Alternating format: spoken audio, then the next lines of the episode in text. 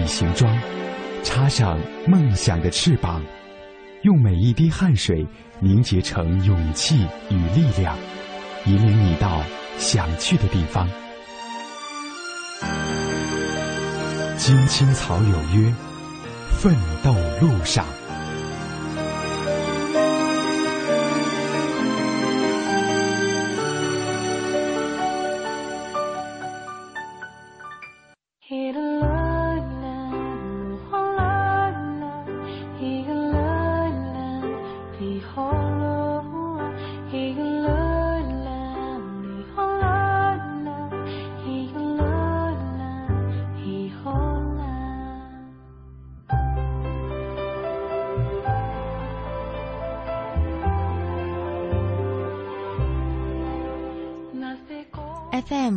七点八一零四点九 AM 一二一五，青青草有约，为你的心安一个家。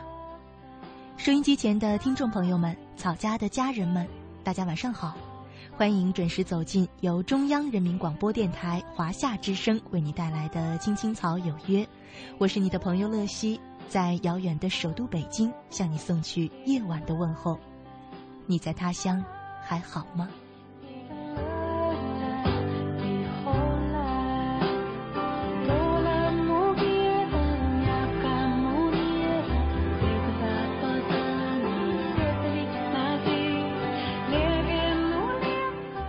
今天呢是二零一四年的五月十号，星期六。我和大家一起走进草家的奋斗路上。之前的几天呢有缺席节目，走之前很马虎的忘了和大家打招呼。嗯，前些天呢是到了湖南的一个小山村去出差，做了一期关于女书的节目。呃，后续呢也会和大家见面的，希望大家来关注。很不幸的是，因为这个温差比较大，所以回到北京呢就感冒了。今天晚上的声音可能有一些沙哑，要我们草家的朋友们见谅。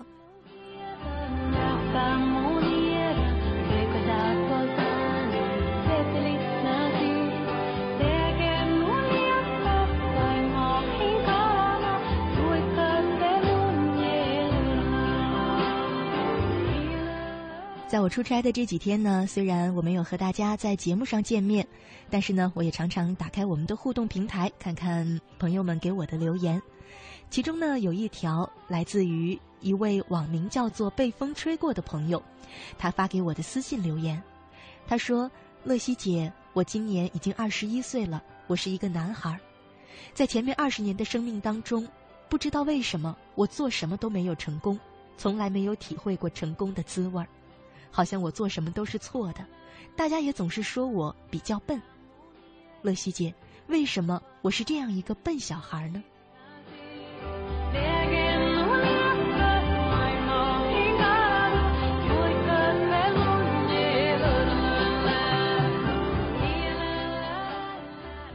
嗯，听了这位朋友的留言呢，我觉得也让我想到了曾经的自己。好像回首成长的路，我们每一个人。都会有那么样一个阶段，觉得自己好像一无是处，好像就是上天钦点的那个笨小孩。看了他的留言呢，我也想起来曾经听过的一个很短的小故事。他说的呢，是一位年未古稀的老太太拿着一本发黄的旧作文本，问一个男孩说：“大作家，你给我看看，写作文的这小子有没有天分？将来是不是块当作家的料？”他问的这个人呢，就是巴尔扎克。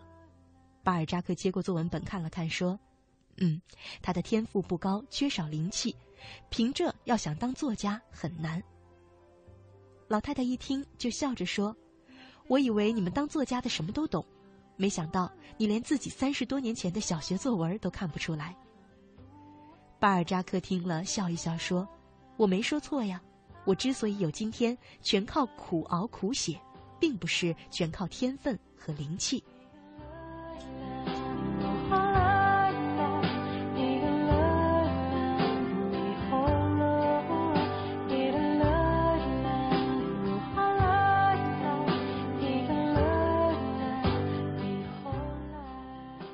后来呢，我又听说过另外一个故事，讲的呢是曾国藩，说他年少的时候天赋非常的低。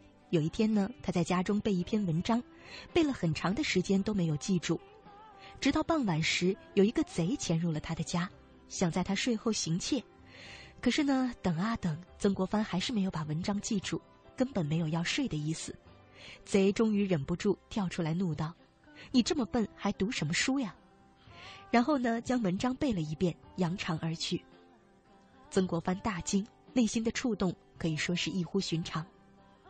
此后呢，他就变得更加的勤奋，用了几十年的时间，也终于成为了中国历史上颇具影响力的军事家、理学家、政治家和文学家。这是我能够想起来的脑海当中，嗯，仅有的两个笨小孩的故事。应该这么说吧，是仅有的两个名人的笨小孩的故事。如果说普通的笨小孩，我觉得我从成长一直到现在，每一天都有见到。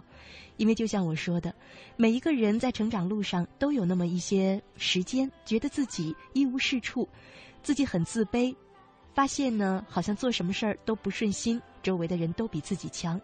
那个时候的我们怯懦低微，可能也正是这些情绪，让我们觉得自己都是那个上天不眷顾的笨小孩。可是偏偏，事实总是证明，正是那些可爱的笨小孩，靠着勤奋催开了生命最美的花朵。今天呢，在奋斗路上，我想和大家聊这么一个话题：我曾是个笨小孩。在我们节目进行的同时，你可以通过三种方式参与到我们的互动当中。第一种呢，是在新浪微博上搜索“青青草有约”，选择加 V 字实名认证的账号，就是我们的节目。第二种呢，是在微信上查找公众号，查找公众号，然后呢输入“乐乐西”，接着呢关注我的公众账号，就可以留言给我了。嗯，如果你不知道公众号到哪里去找呢，我可以告诉你，就在微信页面的右上角有一个小加号，打开之后呢，选择添加朋友。然后查找公众号就可以加我们了。最后一种方式呢，是在 QQ 上搜索 QQ 号码二八幺零零零六三八三，二八幺零零零六三八三，加我为好友，也可以和我互动。期待着你的参与。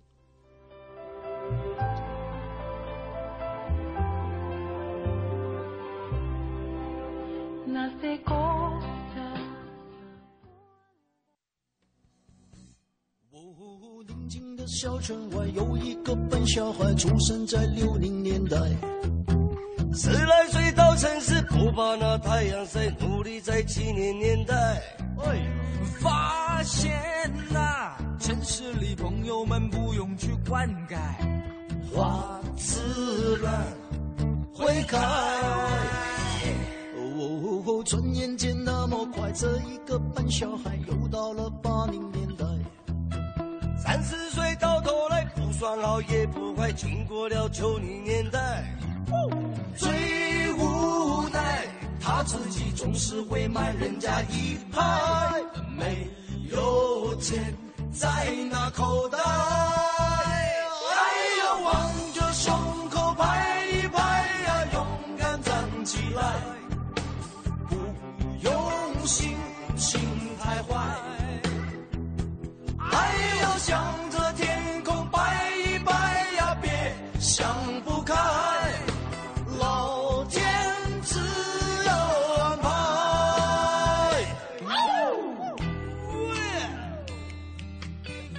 哎哎哎，笨小孩跟聪明的小孩有没有什么分别？当然有分别了，聪明的小孩很厉害的，可是笨小孩呢，也很可爱的。的，我不敢讲，笨小孩。哦，哎，急死我了，再来啊！哦，他们说城市里男不坏女不爱，怎么想也不明白。妈妈说真心爱会爱得很精彩，结果我没有你好。笨小孩依然是坚强的像石头一块，只是晚上寂我难耐。哎哟往着胸口拍一拍呀勇敢站起来。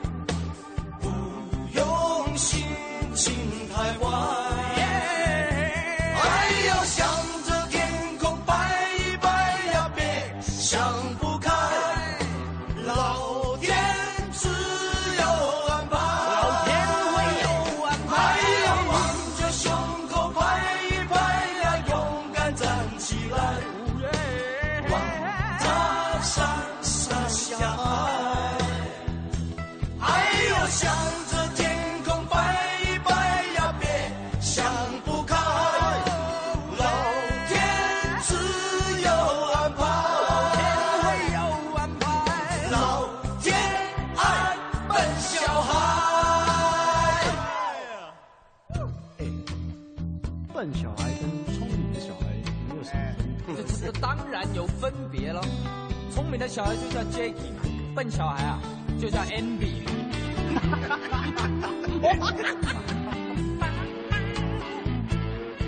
该我了吧啊！哦，他们说啊，没有了。Sorry Sorry，笨小孩，笨小孩。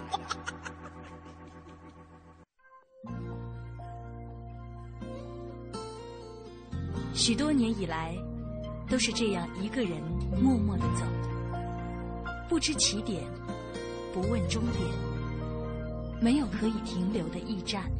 密密麻麻的高楼大厦找不到我的家，在人来人往的拥挤街道浪迹天涯。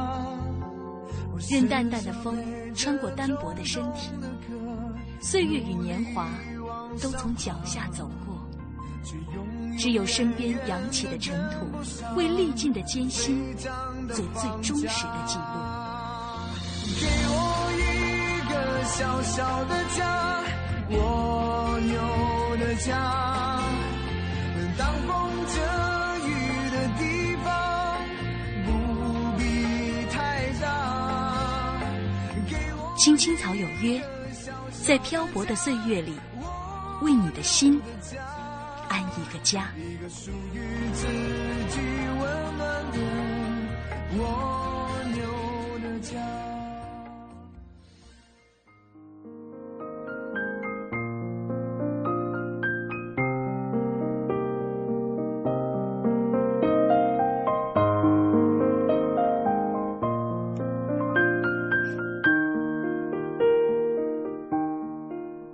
夏之声，青青草有约，奋斗路上，我是乐西。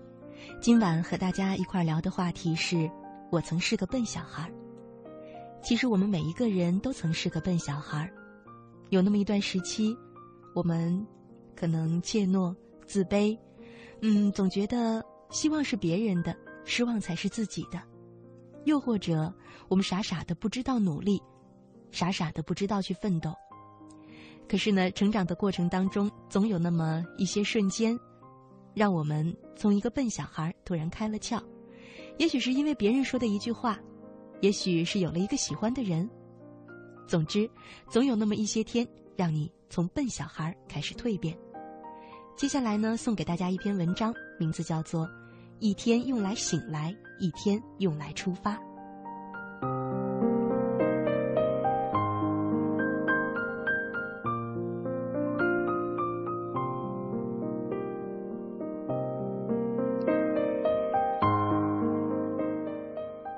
我人生中的第一个那一天，是在十五岁时清晰起来的。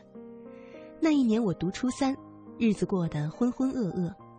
在我父亲单位的子弟中学那片不大的天地里，我从未觉得有什么事情是重要到需要争取、需要珍惜。于是放任自己的懒惰，以及青春期少女特有的对不被成年人待见的执着与迷恋，走在坏学生的流金岁月中。五月份到来，离中考越来越近，我一点儿也不害怕。未来似乎仅仅局限于这个巴掌大的小城，在这里，我是女王。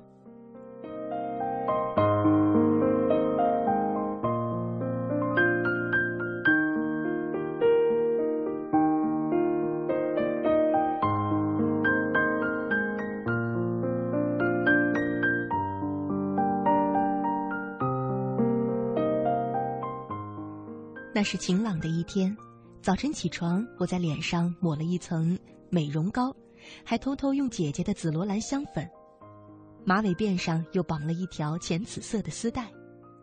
做完这些，赶到学校，早读已经开始了。班级门口站着一位迟到的同学，我推了他一把，说：“进去呀。”班主任忽然怒吼道：“谁让你进来的？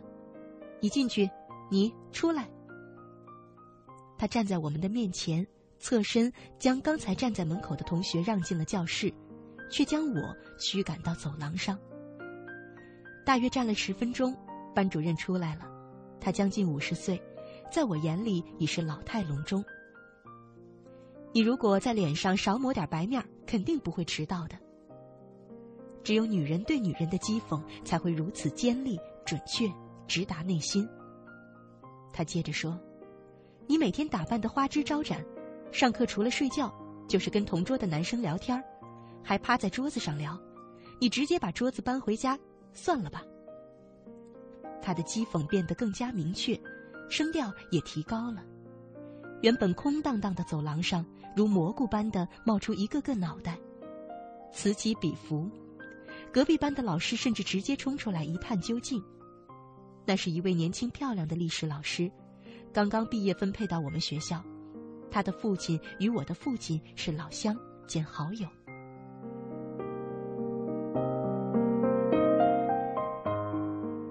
那是第一次我感受到时光的残酷。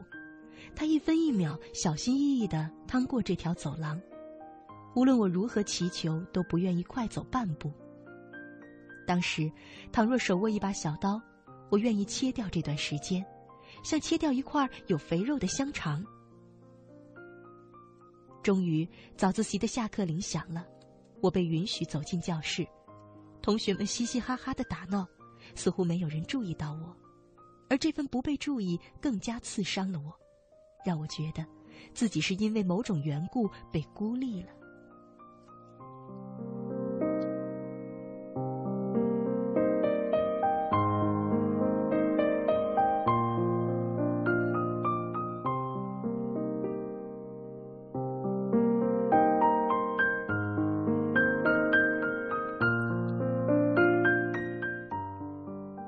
之后，我带着对一个将我的自尊扔在地上踩碎的老女人的愤怒，开始发愤图强。我读一本本的书，做一道道的练习题，将落在地上如烂葡萄般的自尊一粒一粒的重新捡起，在他们尚未被践踏之前。我甚至没有意识到，这一粒粒的酸葡萄是存在的。我中考的成绩相当的不错。浪子回头和黑马这两个词，在我毕业多年之后，还被那所学校的老师用于激励那些不求上进的学弟学妹。是那一天拯救了我，它唤醒了我的羞耻心。在以后的岁月中，我越来越意识到，这对于一个人的重要性。然而，我却一直没有机会告诉班主任老师。后来的偶遇，他总是显得局促而尴尬，使我没办法开口。岁月是个奇怪的魔法师，温情的一天可能是后来悲剧的开端，而被伤害的那一天，在日后无数次的回忆中变得越来越温暖。尤其是在一个人年轻的时候，被狠狠的伤害一次，往往比狠狠的爱一次更有意义，因为年龄所造就的肤浅，决定了我们对于爱总是熟视无睹。而伤害抵达的，恰恰是我们一次次逃避却并不自知的内心。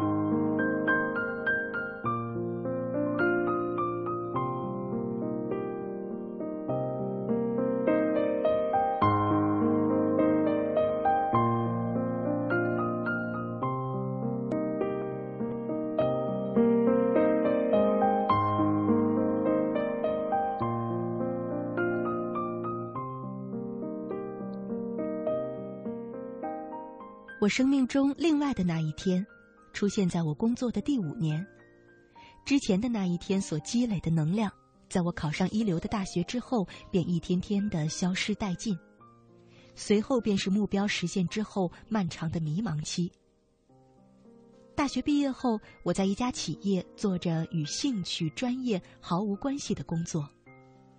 工作十分轻松，每天我将所有的报纸从头看到尾，连每一个广告都细心钻研。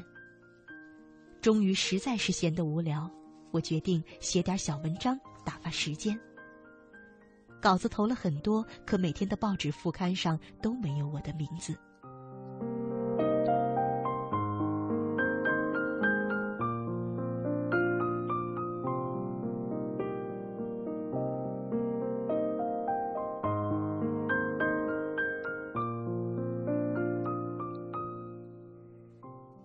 天是武汉初夏阴沉闷热的桑拿天。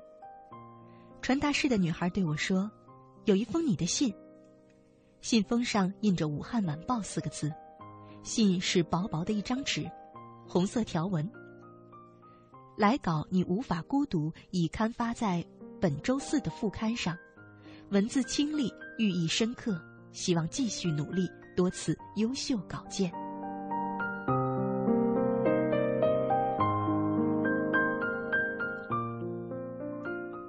短短的几行字，我边走边读，一遍又一遍的看。身后有一辆洒水车开过来，旁边只有一个斜坡，我慌张的爬上斜坡，手里紧紧握着那张纸。报纸散落一地，被洒满细小的水珠，我的白裙子上也有泥点儿。如此狼狈的一刻，我却欢欣鼓舞。如果没有那封信，我也一定会在周四的副刊上看到自己的名字，会开心一阵子。但那样的开心终究是不一样的。这封信让我与城市另一端的一个信息源建立了联系，不是与那份每个人都可以看到的报纸，而是与某个具体的人。通过一封只有我们两个人阅读的信件，在这个举目无亲的城市里，被岁月的激流不小心冲上岸的这个孤寂坐标点。有另外一个点，一个坐标上的人，关注着你的努力，盼望着你将努力的成果捧到他的面前。这样的感受，未经历过迷茫的人，大约不容易理解。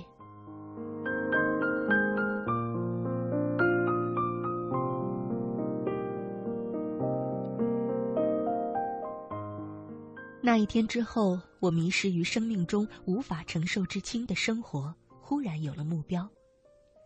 一年后，我拿着装有在晚报副刊发表文字的沉甸甸的文件袋儿，去一份刚刚创刊的杂志应聘工作。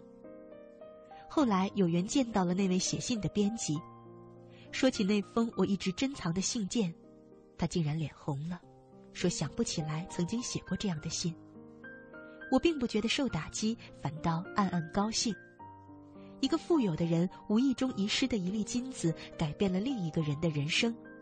这样的故事比刻意的塑造一个人更温情、更有趣。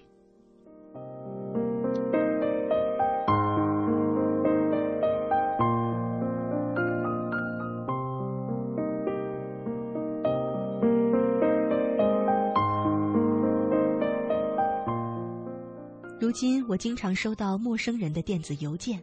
被询问各种生活的难题，我总是尽可能的回复他们，虽然并不指望以一封信改变他们的人生，却忍不住幻想，或许我花费的那一点点时间和笔墨，能够温暖孤海航行中的某一个人。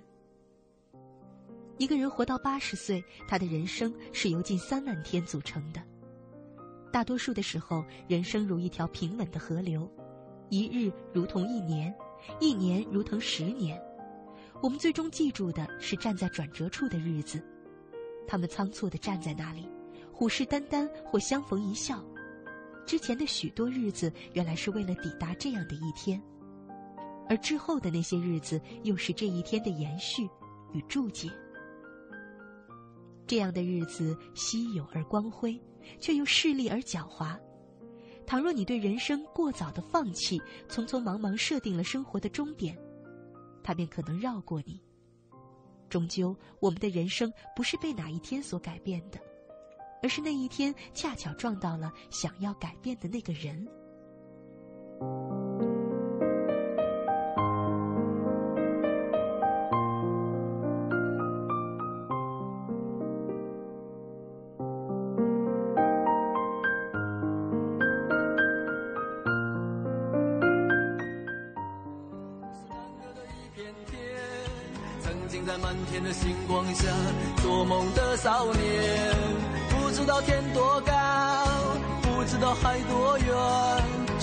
要带着你远走到海角天边。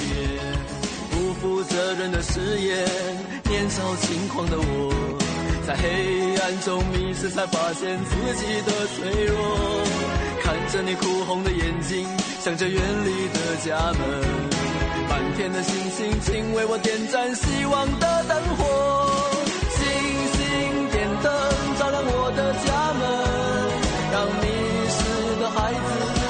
开始的路。星星点灯，照亮我的前程，用一点光温暖孩子的心。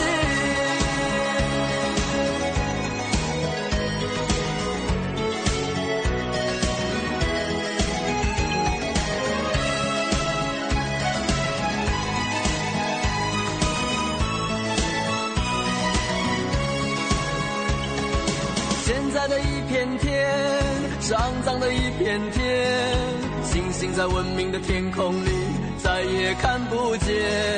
天其实并不高，海其实也不远，人心其实比天高，比海更遥远。学会骗人的谎言，追逐名利的我，在现实中迷失，才发现自己的脆弱。看着你含泪的离去。向着茫茫的前程，远方的星星，请为我点盏希望的灯火。星星点灯，照亮我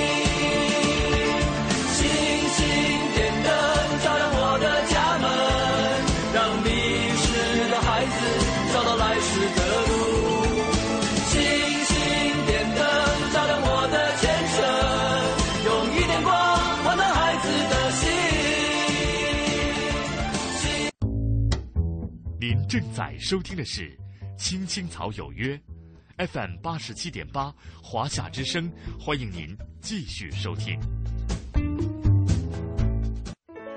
有一个孩子独自在外打拼，有成功的喜悦，也有更多奋斗的艰辛。可是，一直以来，在前进的道路中，面对困难，他始终选择微笑，去坚强面对，因为在他的背后。有一个温暖的家。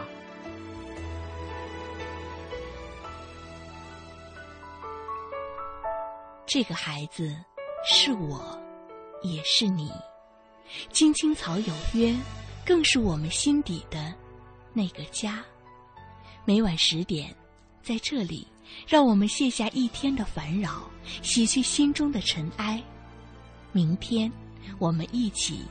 轻松启程。电话不停在吵，老板不停的闹，总逃不开工作表，做完了又来了，怎样也甩不掉。回家感觉真好，别管世俗纷扰。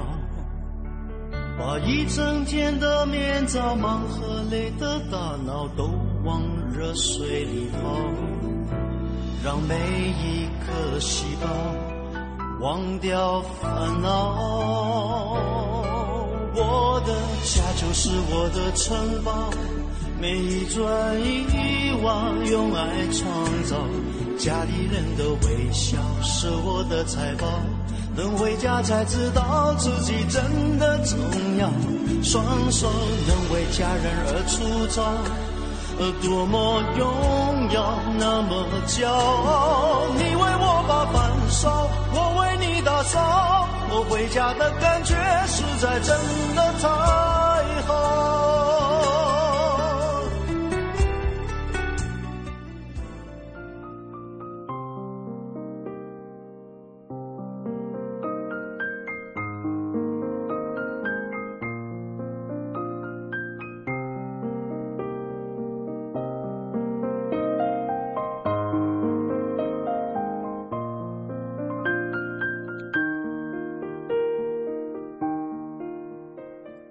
欢迎回来，亲爱的听众朋友，你现在正在收听的节目呢，是由中央人民广播电台华夏之声为你带来的《青青草有约》，我是你的朋友乐西。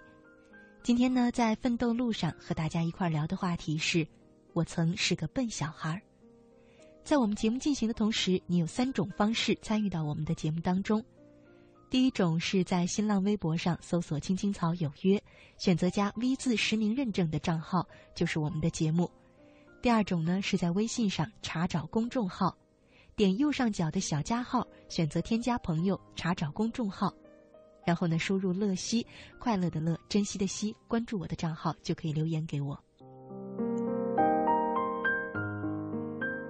第三种呢，是在 QQ 上搜索 QQ 号码二八幺零零零六三八三，二八幺零零零六三八三，加我为好友，也可以留言给我。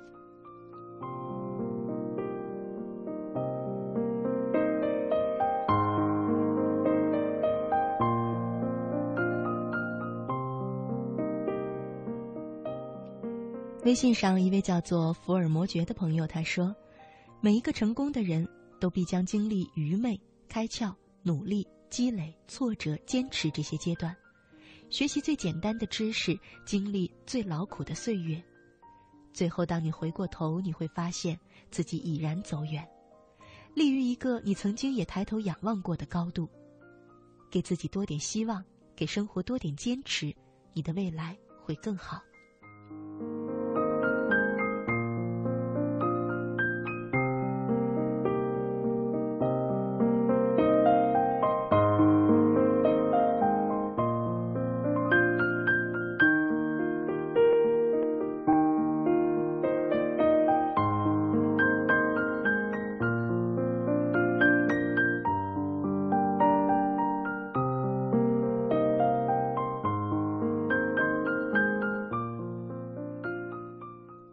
小叶他在微信上说：“我们曾经都是笨小孩，是老天爷眷顾的那个笨小孩。可不知道从什么时候开始，我不再那么幼稚，不再那么单纯，我变成了一个不是那么笨的小孩。”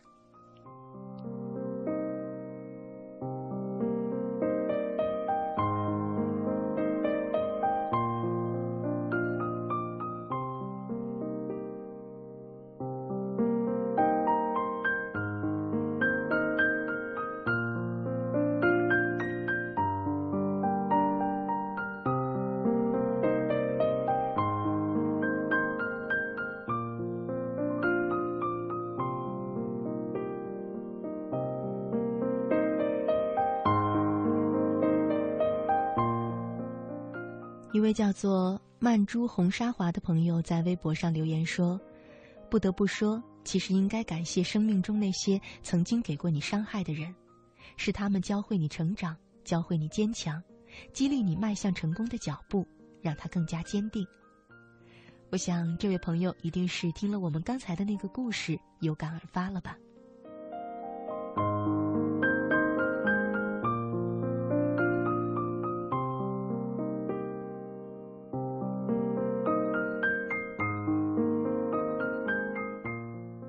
欢乐无极限说：“乐西姐，呃，多注意身体。”他说：“在家人眼里，我是老实人一个，觉得自己很笨。小时候上学老是留级，连初中都没有读完就出来打工了。现在打工十二年，什么都没有，感觉自己很笨，很没用。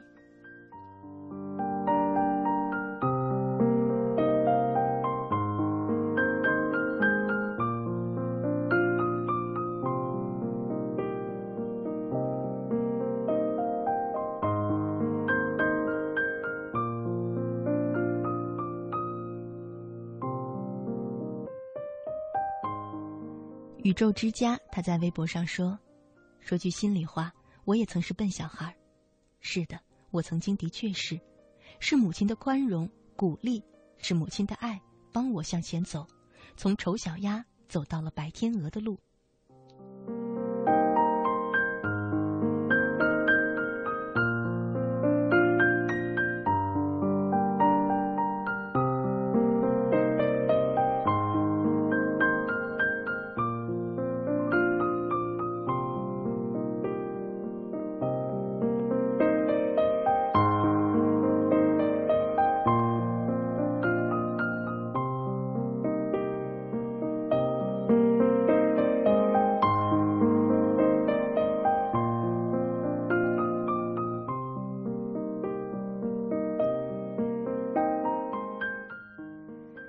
色钢琴，他在微信上说：“总感觉笨小孩是快乐的，我就是个快乐的笨小孩。”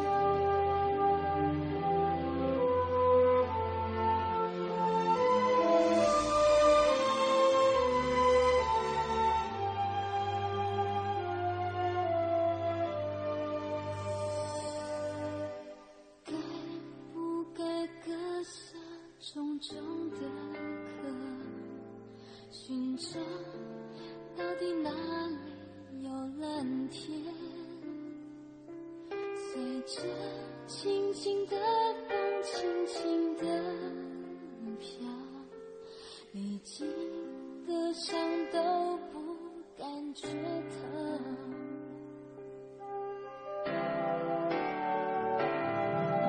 我一步一步往上爬。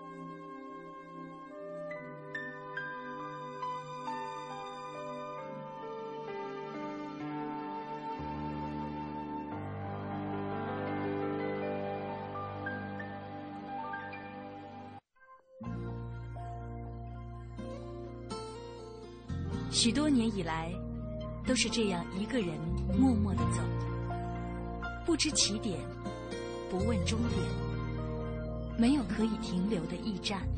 密密麻麻的高楼大厦，找不到我的家。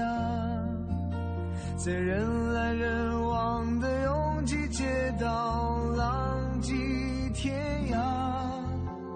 任淡淡的风穿过单薄的身体，岁月与年华都从脚下走过，只有身边扬起的尘土，为历尽的艰辛做最忠实的记录。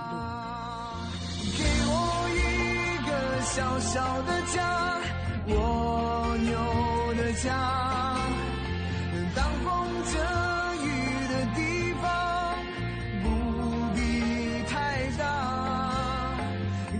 青青草有约，在漂泊的岁月里，为你的心安一个家。一个属于自己温暖的蜗牛的家。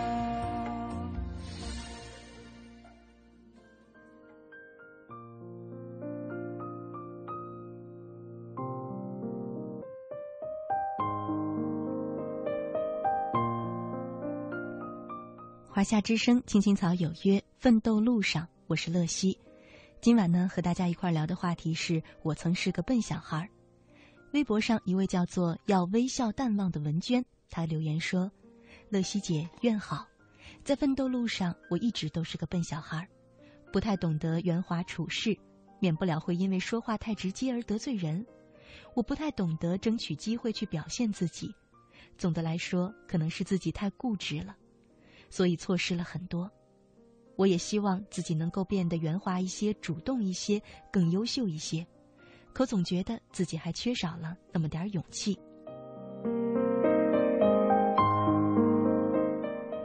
其实我们每一个人生命当中都有像我们刚刚读的故事当中讲的那一天，让我们呢能够从笨小孩蜕变成我们心中想要变成的样子。很多时候，那一天没有到来，并不是上帝的不眷顾，而正是我们缺少了那么一点勇气。接下来的时间呢，要送给大家一个故事，名字叫《有多少才华失落在尘世间》，由我的同事郑博来为大家朗读。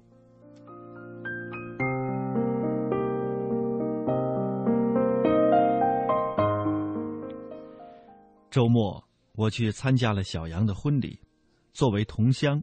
我十分清楚这些年以来小杨付出的艰辛，现在看到他就要成家了，从内心里为他高兴。小杨并不是一个天资聪颖的人，当同学们都拿到大学录取通知书的时候，他悄悄地背着行李，从鲁西南的乡村来到了省城的一所铁路职业中专。他他常常到我的家里来，诉说对前途的无奈。现在好的本科生都很难就业，哪里会有一个中专生的饭碗呢？我也没有更好的话可以安慰这个一直在思考着自己的前途和命运的青年，就总是用那句老话鼓励他：好好努力，机会总是会有的。转眼间两年过去了，小杨要毕业了，他参加了几次人才招聘会，把自己的求职简历投递给了无数的单位。却没有接到任何的反馈消息。到了就要离开学校的时间了，如果再找不到单位接收他，他就必须回到自己的农村老家去。他在省城的马路上徘徊着，思考着自己的人生之路。在走到和平路东首时的路旁，他看到了某某工程局的牌子，这吸引住了他。他仔细看着大门口企业文化宣传栏上的企业介介介绍，有企业的业务范围，有企业这些年的成就，也有企业领导人的姓名。突然间，一个念头从他的脑海中闪过：我为什么不自荐到这里呢？我学的专业适合这家单位啊！他没有更多的机会等待了，回到宿舍就拿起笔，毫不犹豫的在信纸的抬头上。写上了局长的名字，然后背述自己的专业知识，详尽的介绍了自己出身农村的经历，并强烈的表达了自己献身铁路事业的雄心壮志。他在信封上写上了这家单位的地址，写上了局长的姓名，抱着破釜沉舟的勇气，第二天把信投进了邮筒。他想，能够把自己推荐给这家单位的最高首长，让他看看一个农家子弟决心报效国家的雄心，即使不被录用，也可以心安。把自荐信投递出去以后，他忐忑不安的等待着，他只能依靠奇迹。因为如果一旦进入正常的招聘程序，首先学历这一关他就很难以逾越。第三天的上午，他的手机响了，那家单位的办公室负责人打来电话，让他立刻去人事处。他匆忙坐上了公交车，到了那里，人事处的工作人员给了他一张表格，那是人事录用表格。他怀着极其兴奋的心情填完了。工作人员告诉他，局长十分欣赏他的勇气和胆量，并说，他们单位需要这样有勇气的青年。他被破格录用了。上班的第一天，局长找他谈话，并告诉他，自己最欣赏这样有勇气的青年，最讨厌那些没有走出校门就想着走歪门邪道的人。上班不久。小杨被派去青藏线建设指挥部，他的出色表现很快赢得了人们的赞誉。完成任务回来的时候，他受到了通令嘉奖。小杨从青藏线回来就到我的家里来了，还带来了他美丽的未婚妻。她是局长的千金，一所重点大学的毕业生。参加小杨婚礼以后的几天里，小杨的影子始终在我的眼前晃动。我一直在想，有多少才华失落在尘世间，有多少机会与自己擦肩而过，就是因为缺少一点勇气啊！人生的机会在哪里呢？就在自己的手中，就在你自信、自强的勇气里。